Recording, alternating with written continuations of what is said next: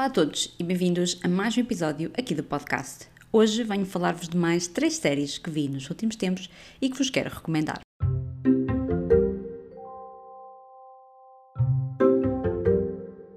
Olá a todos, bem-vindos a mais um episódio.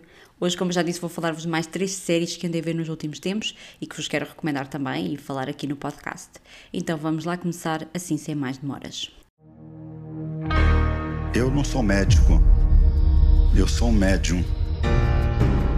Já vi milhares com problemas de câncer, doenças terminais, que na primeira intervenção já recebem a cura. Mas o tanto que existe de luz e de fenômeno, existe a sombra também. E quando eu comecei a chorar, ele falou pra mim: Você quer que a sua mãe morra? Então você tem que colaborar. Porque se você não colaborar, sua mãe vai morrer. E você vai ser responsável, porque você pode curar a sua mãe. Esse lugar não é um lugar de cura. Esse lugar tá corrompido. O João de Deus não é de Deus. Assassinatos, extorsões e ameaças. Havia um controle que passava dos portões da casa do Inácio, né? É melhor não falar nada, porque ele é um cara muito poderoso. Ele tinha esse contato com o lado obscuro dos poderes. Um gangster clássico. Ele rouba muito mais do que a sua fé. Mais de 80 mulheres denunciaram abusos sexuais que teriam sido cometidos pelo médium. O que o senhor tem a dizer sobre isso? Eu sei o que aconteceu. Você era induzido, você, você ia fazendo. Que ele usava da fé das pessoas e da vulnerabilidade extrema dessas mulheres. Eu nunca me conformei com o que ele fez comigo. Eu transformei a minha dor em força. Como que em 25 anos de casa eu nunca vi nada? A hora que a gente descobre a sombra de alguém, essa sombra torna-se muito mais importante do que a luz. Ele precisa pagar pelo que ele fez.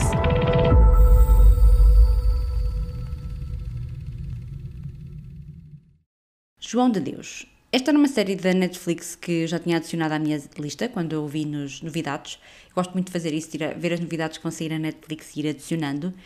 E quando eu soube que ela tinha saído, eu devorei esta série num dia. Esta série também tem poucos episódios, eu diria que tem para uns 4 episódios, praticamente de uma hora cada um, 50 e tal minutos. É, é uma série documental, portanto é um documentário, mas que se vê muito facilmente, muito rapidamente, apesar do tema não ser assim tão banal e tão uh, levezinho. Basicamente, João de Deus vai nos contar a história do João de Deus, que era um homem uh, que vivia no interior do Brasil e que hum, desde sempre teve um, capacidades uh, médias, uh, psíquicas, vamos dizer assim, de cura.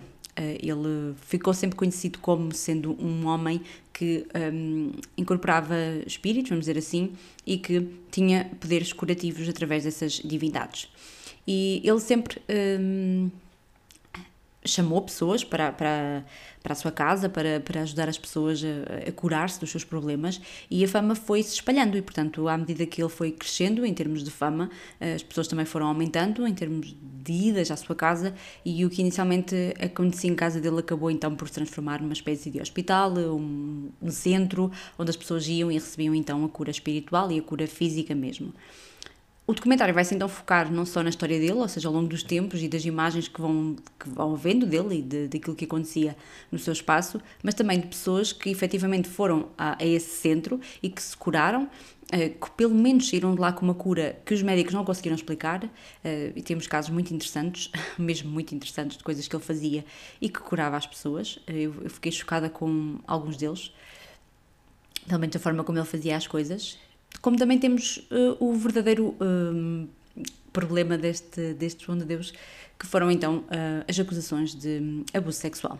De pessoas que foram então ao centro e que ele abusou sexualmente delas e que então partiram para um, a justiça e que estão então ainda nos dias de hoje, porque isto foi há pouquíssimo tempo que ele foi então preso e que foi condenado pelos primeiros casos. Um, ele ainda está a ser julgado por alguns, ele está preso neste momento e, hum, e pronto, ele hum, está agora a cargos de justiça por causa de, de abusos sexuais. Este é um documentário muito interessante, tal como muitos outros documentários que falam sobre religião e sobre a forma como nós temos a necessidade de acreditar em algo maior. Eu acho que é muito importante as pessoas terem essa sense, um, sensatez de acreditar que existe algo maior que nós, porque nós vivemos num mundo muito estranho, muito. Não é? Tem que existir alguma coisa, não é? Tem que existir algo maior que, que nós, tem que existir algo mais avassalador que nós e que exista. Qual o nome que nós lhe damos, isso cada um, na sua consciência, na sua fé e na sua religião, irá dar-lhe um nome diferente, mas acho que existe, acho que nós acreditamos que existe alguma coisa. E depois existem as pessoas que levam isso um bocadinho mais a peito do que outras. E aquilo que o João Deus fez foi efetivamente levar isso a um nível muito maior, mais estratosférico. Eu confesso que não conhecia de todo esta imagem. Eu não sei se nós cá em Portugal conhecíamos, eu, eu não conhecia. Uh, pelo menos eu fui pesquisar depois e não temos grandes ligações entre notícias que falem sobre este, esta pessoa. No entanto, ele era uma pessoa muito famosa no mundo todo. Iam pessoas à casa dele, lá, aquele espaço, aquele centro, de todo o mundo, nomeadamente pessoas famosas, não só do Brasil, mas também do mundo, sendo a maior delas, talvez a pessoa mais famosa que lá foi, foi a Oprah Winfrey, que fez também toda uma reportagem sobre eh, a casa dele e sobre os, os, os poderes dele e que acabou então por dar-lhe uma grande fama, não é? E ele acabou então por ir a muitos sítios no estrangeiro, cobrar milhares de euros para que as pessoas pudessem então entrar nessas convenções e para passar então pelos poderes curativos uh, dele.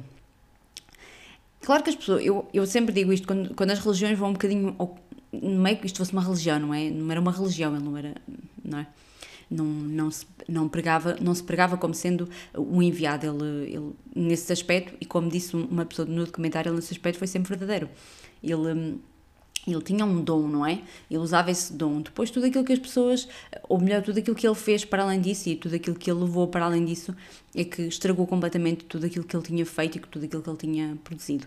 Porque existem relatos na, no, no, documentário que são muito impressionantes. O, acho que para mim o primeiro, aquele que mais me impressionou, foi a pessoa que tinha um cancro no cérebro, um tumor no cérebro, o cérebro, não sei bem qual é que era o problema, e que lhe davam tipo meses de vida e ela foi lá e ele fez-lhe uma cena muito estranha no nariz com uma tesoura e ela saiu de lá uh, viva e está viva e, e nunca mais teve nenhum problema ou muitos outros, não é? Muitos outros casos, uh, nomeadamente também uma das maiores um, uma das pessoas mais que, que, luta mais contra ele, não é? E que tem lutado mais ativamente contra ele foi uh, uma das que sofreu abuso sexual, não é? E que levou a mãe a este centro que a mãe tinha um, um cancro também, que ela foi lá uh, e quando ela voltou para o hospital para ser operada, os médicos disseram que ela não tinha cancro efetivamente um, e portanto que não sabia bem o que é que tinha acontecido.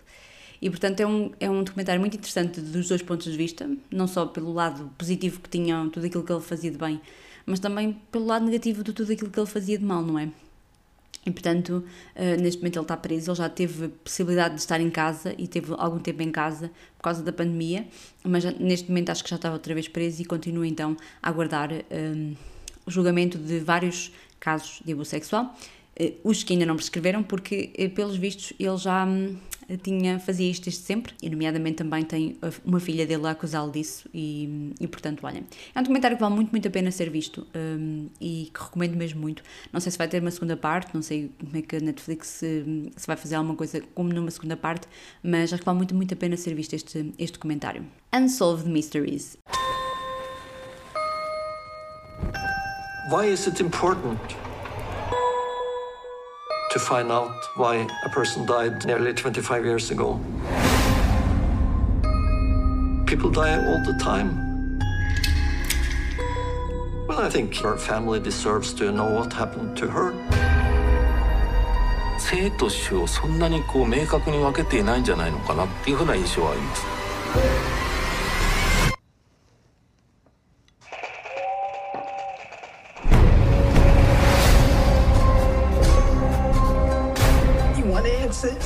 But you don't have any? The footage is haunting. This can't happen. We just had no idea where she could be. She had vanished.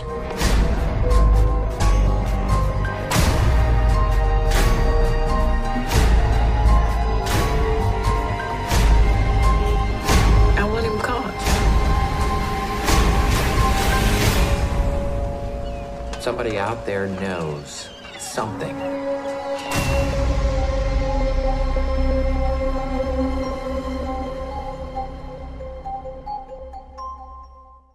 Esta é, um, é, uma série documental que já existe há muitos, muitos anos nos Estados Unidos. Era inicialmente começou por ser um programa na televisão sobre uma equipa que investigava uh, crimes que tinham acontecido, crimes e outras, outras coisas no mundo um, tinham, que aconteciam no mundo e que não tinham resolução ou que não, não tinha havido uma resolução, nomeadamente, por exemplo, num crime, num homicídio, não tinham encontrado o culpado, ou num caso, como por exemplo existe na primeira parte desta temporada, numa visitação de ETs que existia uma cidade, ou que pelo menos a gente fala que existia uma cidade e que não existe uma explicação para isso. Portanto, basicamente, hum, a Netflix lançou então uma temporada em duas partes. A primeira temporada já saiu há algum tempo, fala sobre alguns casos de homicídio e tem o caso dos ETs. E nesta segunda parte, que foi a que eu vi estas férias, também tem praticamente tudo hum, homicídios homicídios ou crimes, uh, não, tem um desaparecimento também, uma pessoa, não, tem um homicídio tem, ele desapareceu mas depois uh, apareceu morto, e tem também o, um, o caso de, de, um terremoto que aconteceu, seguido de tsunami que aconteceu no Japão e que levou a uma série de eventos misteriosos de pessoas que uh, apareciam. Eu, eu, melhor. Já vou falar melhor sobre este caso, de um caso estranho que, que aconteceu no, no Japão. Então, esta série uh, centra-se muito em procurar casos de, de acontecimentos que aconteceram, não é? De, de, coisas que aconteceram e que não têm uma explicação, nomeadamente, por exemplo, o primeiro episódio desta, desta segunda parte é um, um homem que trabalhava para o governo norte-americano, tinha grandes influências no governo norte-americano, nomeadamente um, coisas ligadas a, aos atentados, eu acho que dos atentados do 11 de setembro, de, de própria, das guerras que existiam lá na América. Portanto, ele estava muito ligado e tinha ligações a pessoas muito importantes de, do governo norte-americano. E um dia ele hum, desapareceu, portanto, ele disse que ia trabalhar e levou tudo para ir trabalhar. Ele, como ele não tinha um bom sentido de orientação, ele ia de comboio para o trabalho. E num dia ele foi para o trabalho e nunca mais regressou a casa. Portanto, aconteceram uma série de coisas estranhas. Eh, e por isso nos Estados Unidos aquilo é maravilhoso porque eles têm câmaras por todo lado e eles ainda conseguiram eh, rastrear a pessoa durante um tempo, mas depois ele apareceu então morto numa lixeira. O que é que aconteceu? Como é que aconteceu? Os detetives tentaram encontrar uma linha de pensamento, mas é sempre muito difícil de encontrar um culpado quando não existem provas, então não é? Enquanto existem uma série de coisas que, que não batem muito certo. E é muito, pronto, isto é uma tentativa das pessoas, das familiares e disso tudo, de tentarem encontrar um, um desfecho para a história, mas é sempre muito difícil porque passaram-se anos e nunca mais houve nenhum desenvolvimento um, nos casos. Um caso também que eu fiquei muito um, tocada com isso foi uma mulher que um, viajou para a Suécia, eu acho também, e que se instalou num hotel riquíssimo, num dos maiores hotéis de, de lá, não, uh, da Suécia. Sim, acho que sim e conseguiu hospedar-se no hotel sem um, um, documento de identificação, sem um passaporte, com um nome falso e ela apareceu morta também. Um, no quarto hotel. Também ninguém sabe dela porque ela deu um nome falso e ela nunca ninguém reclamou o corpo dela, nunca ninguém foi à procura dela e por muito que, que os investigadores fossem atrás dela, se não houver uma pista, como é que eles iam encontrar então a pessoa? Nomeadamente, existiram imensas uh, fotografias e hum, desenhos da cara dela a circular em muitos jornais e ninguém nunca disse que era ela. Portanto, uma das hipóteses é que ela pertencia a algum organização de espiões, não é? E que aconteceu alguma coisa com ela, mas é sempre muito intrigante o que é que acontece às pessoas, não é? O que é que aconteceu às pessoas. O caso mais sobrenatural que acontece neste tipo, de que apareceu neste, nesta temporada foi, foi o caso do terremoto seguido de tsunami no, no Japão, que foi que apanhou toda a gente de surpresa, portanto ninguém estava avisado que ia acontecer aquilo. Morreu muita gente, mesmo muita gente que estava desprevenida, porque era uma cidade costeira e portanto levou ali com o tsunami de uma forma avassaladora.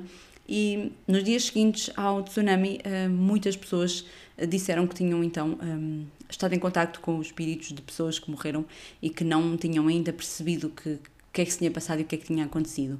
E existiram imensos relatos um, disso, e portanto foi assim o caso mais uh, diferente um, que, que, tem tendência a aparecer aqui neste, neste, nesta série e que eu acho que é muito interessante também porque prova que não é só no mundo real que acontecem uh, mistérios. E portanto é uma série que eu recomendo mesmo muito para quem gosta de true crime e, e mistérios, um, e é sempre muito avassalador pensar que não é que. Um, há coisas que nós nunca vamos saber o porquê, não é? Isso é muito avassalador. Portanto, recomendo-vos mesmo muito que vejam. Quando llevas 100 horas encerrada, has estado encadenada a punto de morir y has perdido a tu mejor amiga, esas 100 horas te parecen 100 años. Que mate.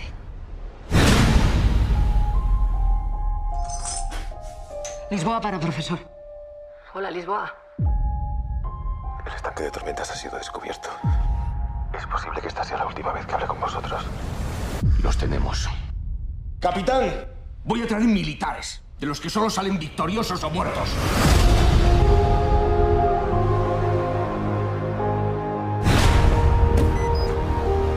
Despedite de ella. Sin padre. Sin plan. Y sin esperanza. Estamos contra las cuerdas. Pero todavía no estamos muertos.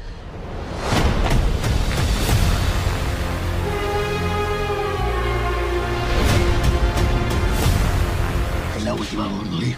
Fuerza, carga. ¡Ahora!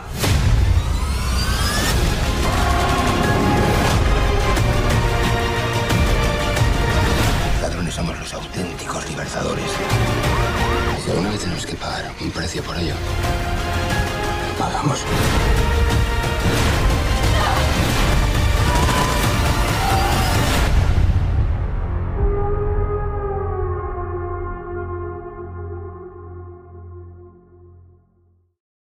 La Casa de Papel. então, saiu há pouco tempo na Netflix a primeira parte da quinta temporada. Não sei se vai ser a última, mas eu acho que sim. E uh, eu vi quase no, mesmo dia, portanto, numa assentada só. É uma série que eu gosto muito, desde a primeira temporada e desde sempre que eu gosto muito desta série. Claro que a série está ali a arrastar-se um bocadinho e aí por caminhos um bocadinho mais arrastados, mas é uma série que eu gosto mesmo muito e recomendo-vos muito que vejam, porque é uma série que começou como sendo uma série de, de um canal um, espanhol, portanto não tinha nada a ver com a Netflix, e com o sucesso que, que essa série teve, a Netflix comprou os direitos e agora é ela que produz então uh, La Casa de Papel. Uh, para quem não sabe, para quem está mais fora do, do contexto, La Casa de Papel conta a história de um grupo de assaltantes que assaltam então, inicialmente a primeira temporada, o Banco de Espanha, portanto, uh, para, para roubar dinheiro, né? para imprimir dinheiro para roubar, e nesta última temporada eles ainda estão no, no museu num banco qualquer a roubar ouro. Portanto, neste caso, estão a roubar ouro. Eu gostei muito desta temporada, eu gostei muito da forma como acabou esta primeira parte desta, desta temporada e hum, acho que é muito, foi muito importante este, este final uh, e solidificou uma personagem que me irritava desde o início, que eu não gostava muito da Tóquio, pessoalmente das, das decisões que ela tomava. Neste momento, eu acho que essa parte passou para um, a loira, que agora não me lembro qual é o nome da cidade que ela tem, mas ela tem, está a tomar assim umas atitudes que eu rapariga que recompõe-te, que estás num atraco, estás num assalto. Mas gostei muito desta temporada porque esta temporada fala muito também de Portugal e liga-se muito a Portugal, não só pela Tóquio ter vindo a Lisboa, não é? Com o seu grande amor e, terem, e ter recordado esses momentos de, de grande amor, mas também porque é colocada nesta série, nesta primeira parte da primeira temporada, a nossa música de revolução, a Grande Vila Morena é a nossa música do 25 de Abril, é a nossa música da Revolução e acho que encaixa perfeitamente nesta primeira parte e ligado principalmente à Tóquio, porque fala muito disso da liberdade e, e, e o que significou para nós o recuperar da nossa liberdade, o recuperar da nossa do, do, do que era nosso e o fim da ditadura. E portanto acho, acho que hum, encaixou muito bem na personagem e na, na história que ela estava a ter naquele momento. Um, fica com pena que não tivessem contratado um português para cantar a música, porque nota-se muito que não é um português a cantar a música, mas fez total sentido e foi uma bonita homenagem também a nós, portugueses, que hum, acho que também tivemos uma grande influência no mundo neste sentido, porque fizemos uma revolução hum, sem guerra, não é? Então, eu acho que o grande La Vila Morena é aqui a nossa música de libertação, que já tiveram na história o Bela Tchau, que nem é espanhola, portanto, não sei bem qual é a música espanhola da Revolução deles, mas gostei muito da homenagem que fizeram a Portugal com o Grândola e acho que é impactante. E, e, pronto, gostava muito de Portugal um, tivesse os cojones para fazer uma série destas, não é? Neste nível e neste nível de, de, criatividade. Acho que falta muito ainda a Portugal para chegarmos a um nível destes, mas gosto muito desta série e recomendo-vos mesmo muito que, que vejam La Casa de Papel. E é isso. Estas foram então as três séries de hoje. Espero que tenham gostado das minhas recomendações. E é isso. Um grande beijinho e até ao próximo episódio.